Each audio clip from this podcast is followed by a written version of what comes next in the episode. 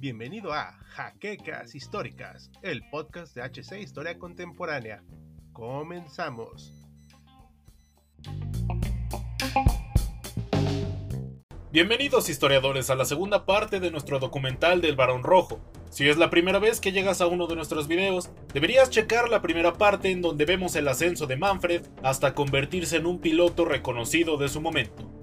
El enlace te aparecerá en estos momentos o puedes encontrarlo en la descripción. Sin más que añadir, continuemos justo por donde lo dejamos. El 15 de enero, Richtofen llega a la Brayel para hacerse cargo de la Jasta 11, que cabe aclarar no había conseguido ninguna victoria antes de la llegada de Manfred. Richtofen, quien en ese momento ya poseía un Albatros de 3 de color rojo, tomó bajo su tutela un total de 12 pilotos a los que fue puliendo en los próximos meses. La cuestión de los valores de la unidad era fundamental para Manfred, ya que permitía una mejor organización entre las naves.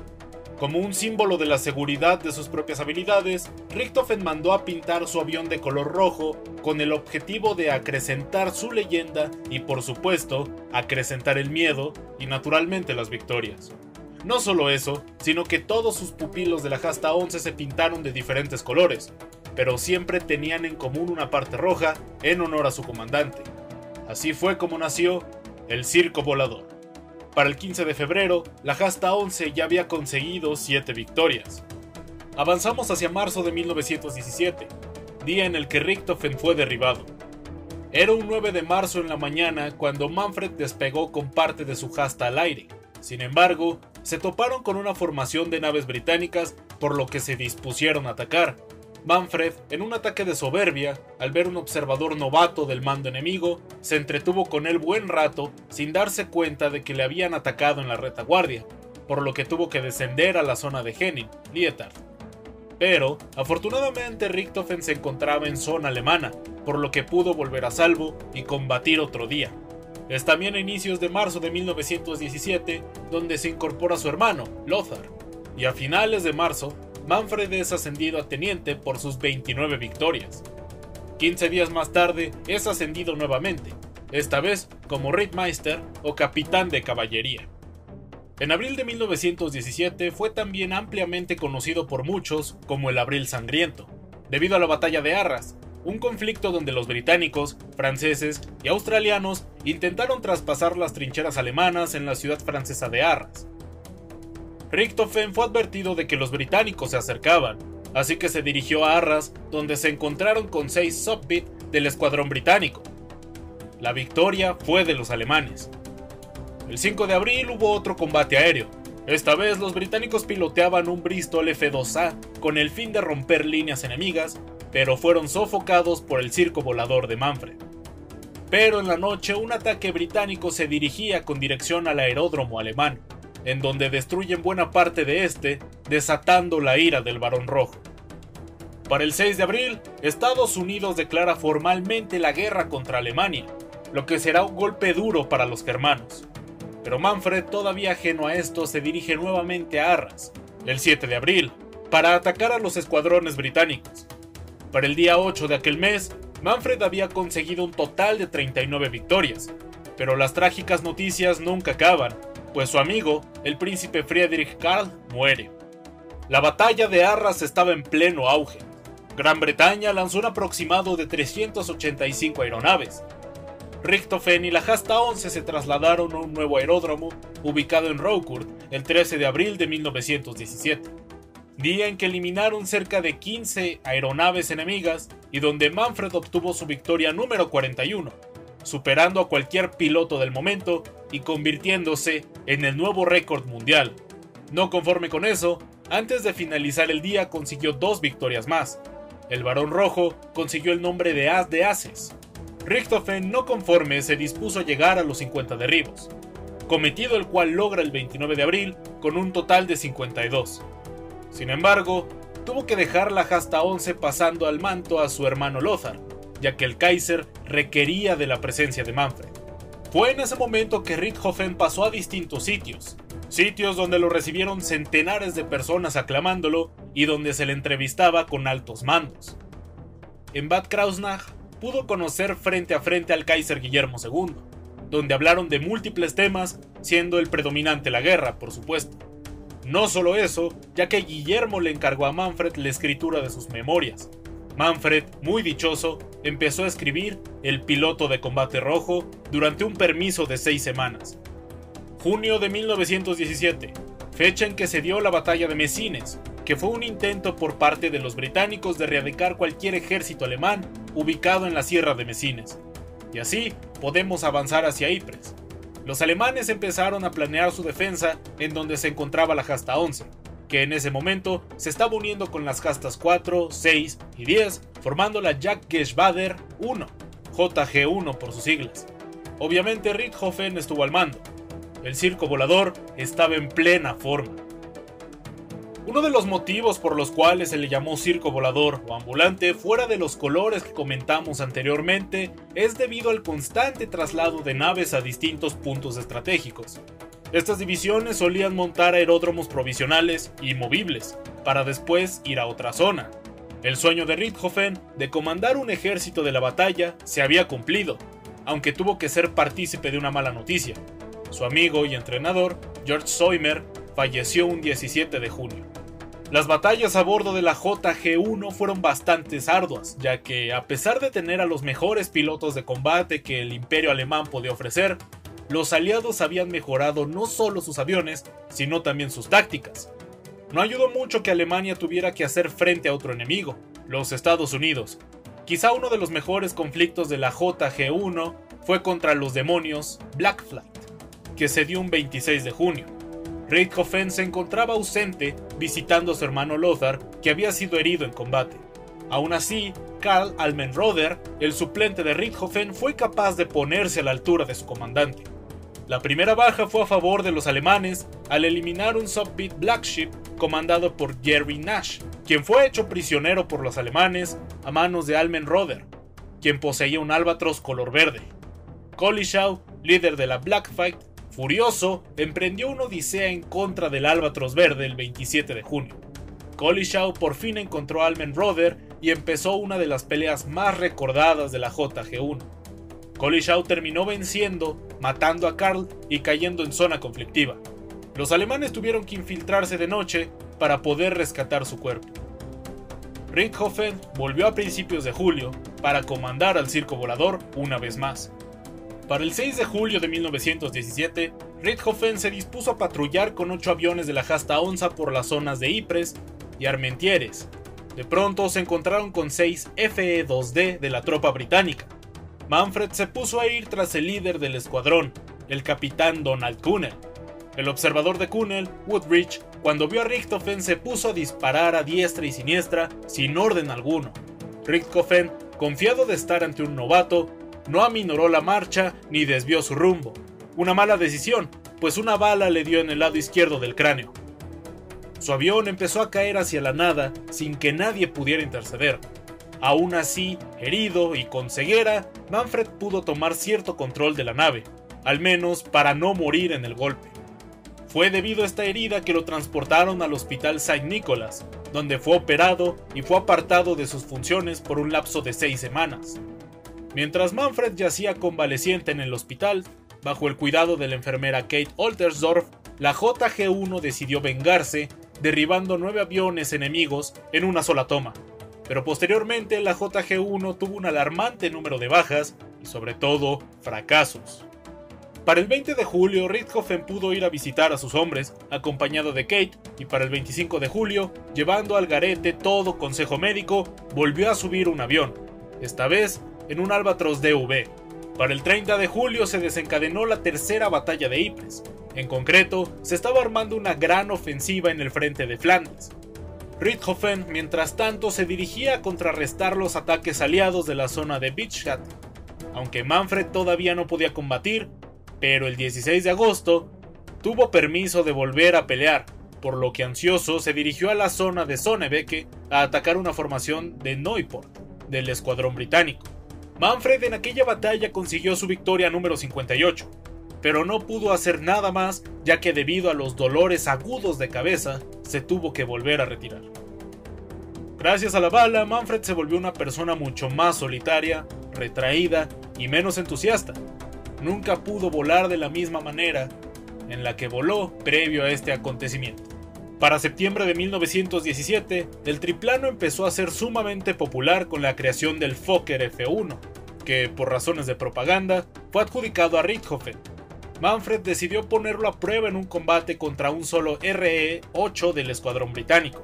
Los ingleses al ver el triplano ni se inmutaron ni se dispusieron a atacar. ¿Por qué? Porque no tenían conocimiento de que los alemanes también poseyeran estos aparatos, y lo confundieron con uno de los ingleses. Fue una victoria fácil para Manfred, quien consiguió su derribo número 60. Pero fue debido a los frecuentes dolores de cabeza y al incumplimiento de las reglas médicas que Richthofen fue dado de baja temporalmente por cuatro semanas. Durante este lapso de tiempo, su amigo y líder de la Hasta 11, Kurt Wolf, muere derribado un 15 de septiembre, y el 23 de septiembre muere Werner Voss, el cuarto mejor piloto alemán. El 25 de septiembre regresa al combate Lothar, quien fue herido en mayo y toma liderazgo de la Hasta 11. Mientras tanto, Richthofen en su tiempo de descanso se dedicó a visitar a su familia, asistir a múltiples entrevistas y premios, pero sobre todo a terminar su libro, el cual fue publicado a finales de octubre y que fue ampliamente distribuido a todas las tropas alemanas y tuvo un gran éxito en el público germano. El 23 de octubre, Richthofen se dispuso a volver cuando le llegó un telegrama de Berlín implorando a Richthofen que abandonara la guerra y se dedicara un puesto gubernamental en Berlín. Él valía más vivo que muerto. Por obvias razones, Manfred no aceptó, pues hay que recordar que tal y como comentaba en su juventud, los peligros eran su mayor pasión. Con su llegada a la JG-1, Richthofen estrenó un nuevo avión, el Fokker 114-17 pero para mala fortuna de todos, estos nuevos aparatos salieron sumamente defectuosos y mal hechos, provocando múltiples bajas. Richthofen tuvo que volver a su confiable Albatros de V, un avión obsoleto en ese entonces. Mientras esto sucedía, a inicios de noviembre se desencadenó la batalla de Passchendaele y la batalla de Cambrai. Richthofen estaba muy preocupado, pues los aviones alemanes estaban quedando obsoletos mientras que los británicos y los aliados hacían constantes avances tecnológicos. Pero aún así, para inicios de diciembre de 1917, Richthofen había conseguido su victoria número 63. Para la llegada de diciembre, y debido al mal tiempo, las guerras aéreas disminuyen, por lo que la JG-1 se dedica más que nada a visitar familiares y fraternizar entre ellos.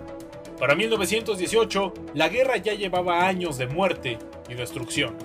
Los soldados se encontraban cansados y fatigados peleando algo que parecía no tener fin, pero sobre todo, la revolución rusa estaba empezando su auge, por lo que el mencionado país tuvo que desistir de la Gran Guerra con el pacto de Brest-Litovsk.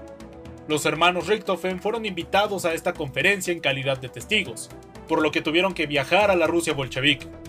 En el lugar se dio cuenta de las ideologías comunistas, algo que afectaría su modo de pensar. Volvieron a Berlín un 5 de enero.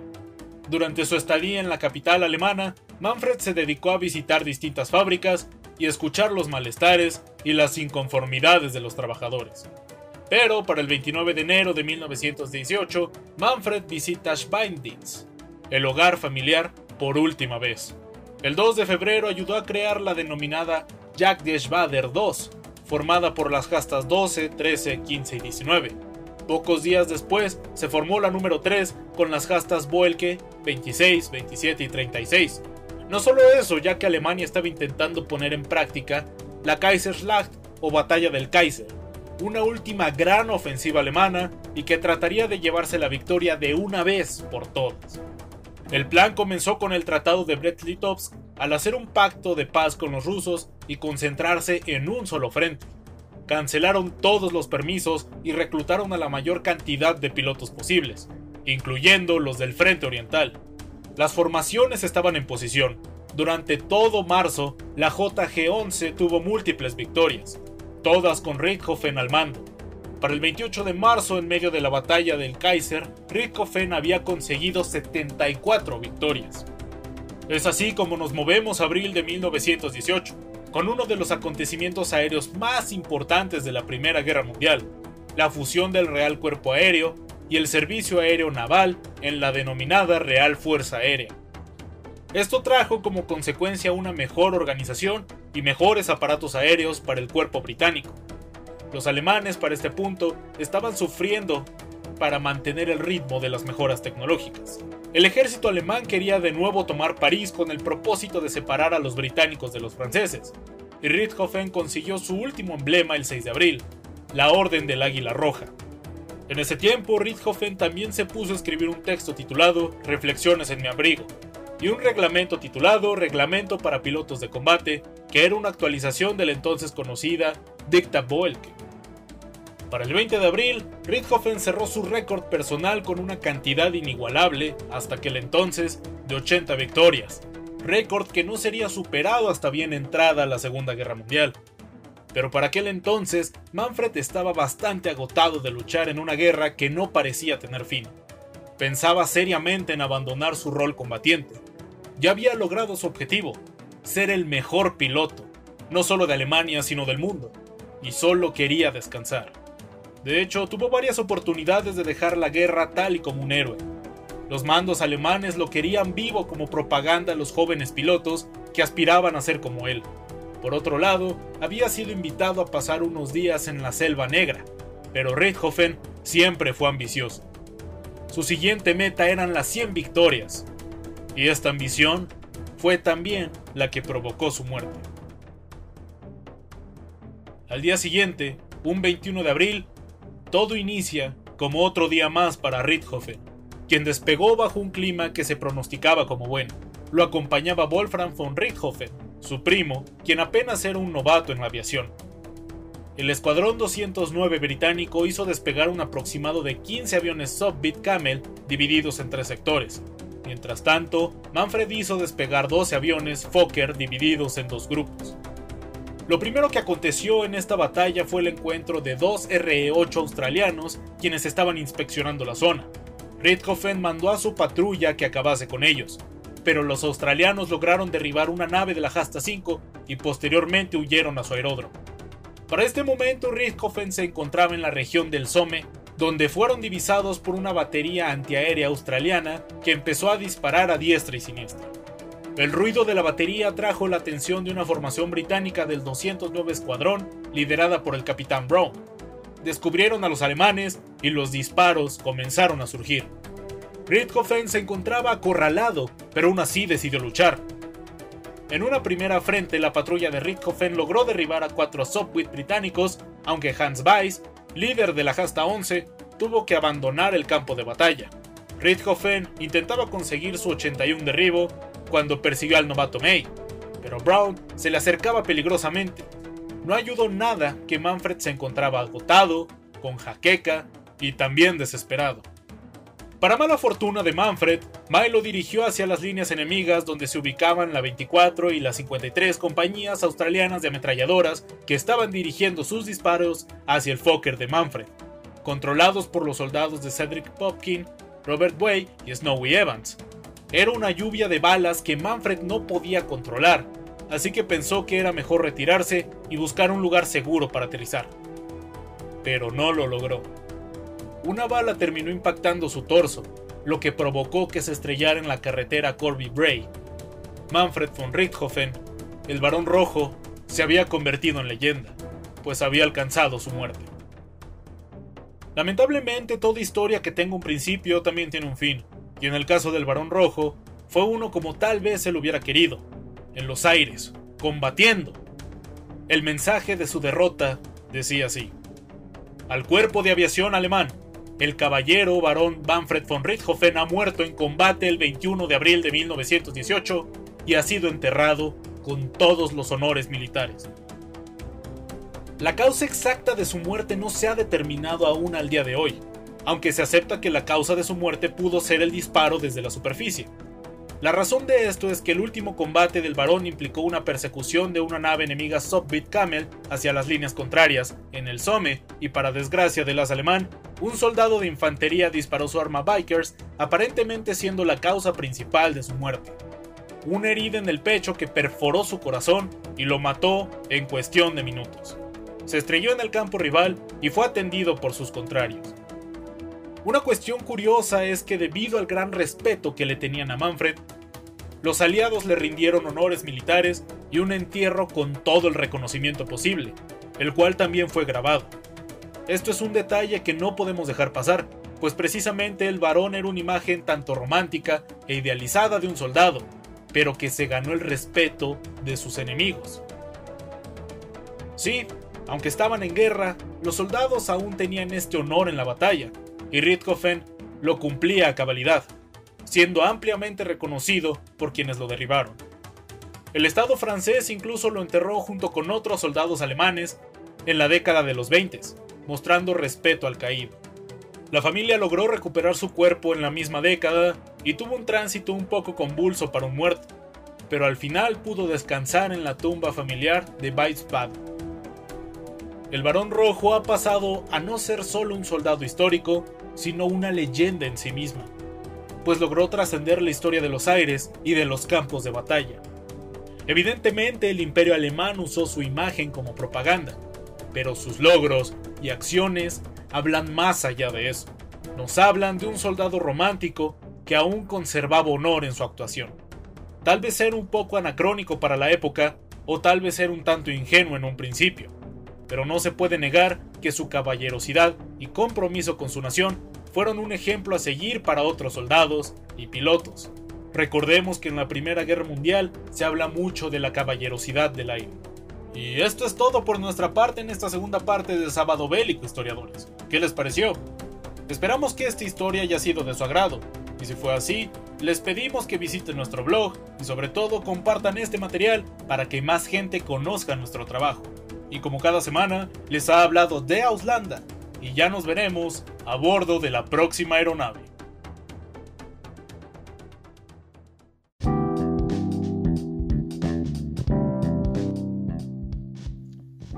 esperamos la siguiente semana en un nuevo episodio de Jaquecas Históricas, el podcast oficial de HC Historia Contemporánea.